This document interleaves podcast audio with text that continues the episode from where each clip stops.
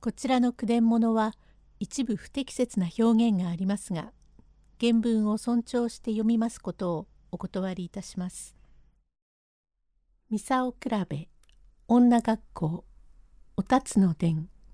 第8席治兵衛は死んでもいいので領事をしてほしいと言います。用語解説壁流弓の流派の一ついわり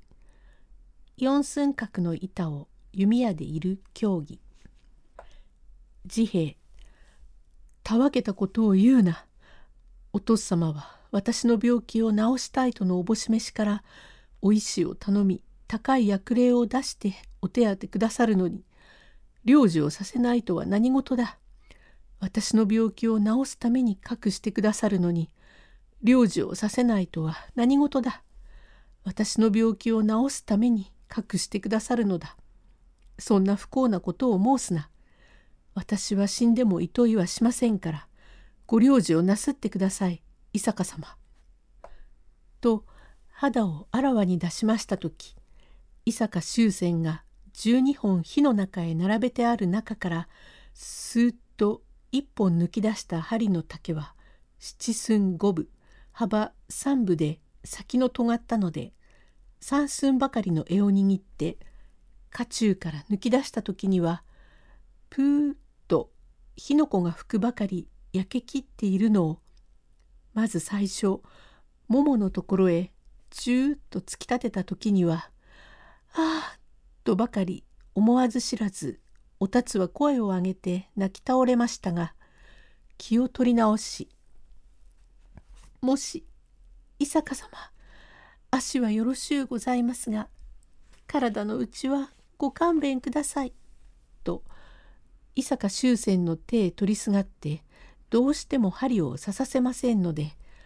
お父様は腹を立つやら泣きの涙で大騒ぎをしておりましたうちに夕景になりますると隣屋敷に木村門戸と申して800石頂戴いたす家柄でございますがこの木村門戸という人は碧流のお弓が上手で祝りをいたしたところから殿様からご褒美として金一枚に政宗の矢の音を配慮を仰せつけられたので下役縁類のものを呼び集め三方の上へ紫ちりめんのふくさを置きその上へうやうやしく政宗の矢の音を飾って床の間に据えずっと結構なお料理が出ました。モンド皆さん何も差し上げるものもありませんがほんの心ばかりでどうかごゆっくり召し上がってください。ご種のいかんお方はご遠慮なしに飯をというので下戸上後の差別なく食べたいものを食べ皆ありがたいことでと喜びご主人まことに結構なお料理で大きに酩酊いたしました。どうかあなたもこれお膳をお持ち出して召し上がってください。私がお相手をいたしますから。モンド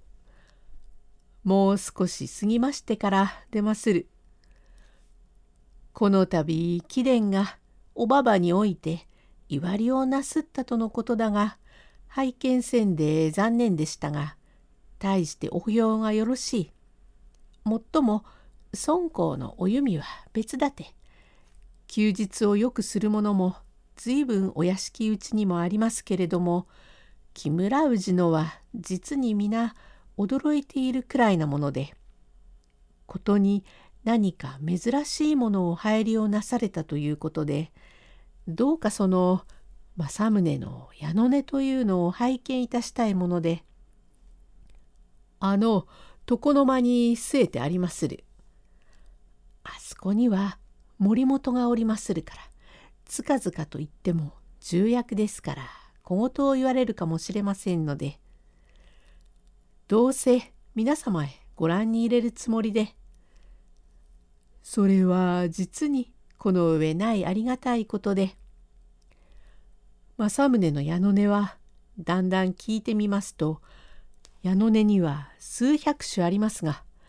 政宗は生涯に3本しか打たないということでそのうちの2本はとんと槍の穂のようだと申しますが手前の入りをしたのはたった一本で面高の刃のごとくで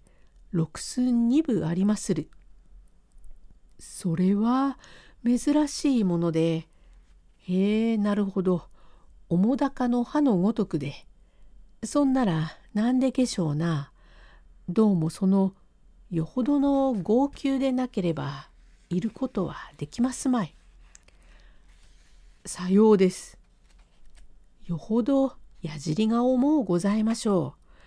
う。政宗は矢の根などを打ったことはないと心得ておりましたがこれはあまり人の知らんことで。政宗は年七十の時に北条九代の家もたちまちにして滅びしより鎌倉にもおられんことになり京都へ登って東山におり暦王三年に七十七の時にまた鎌倉へ来て鎌倉八幡宮へ奉納したという矢の根だそうではてねそれはぜひ拝見いたしたい。ただいま順にお回し申しましょう。さようですか。どうぞ願います。どうかお早くお回しを願います。そうはいきませんよ。だがね、主人は自慢なのだ。もっとも殿様から配慮をするというは固いことだからいくら自慢をしてもよいが貴公は金一枚がよいか矢の根の方がよいか矢の根は持ってても売るわけにはいかずそうさね下役の身にとっちゃ金一枚の方が重宝だね。だって矢の根は売れば何でしょう？25両とか35両とか100両とかに売れましょう。私は矢の根の方がよろしいと心得ます。それはそうだがなかなかそうは売れまい。などと寝踏みをしているうちにだんだん回ってまいりました。第9席へ続く。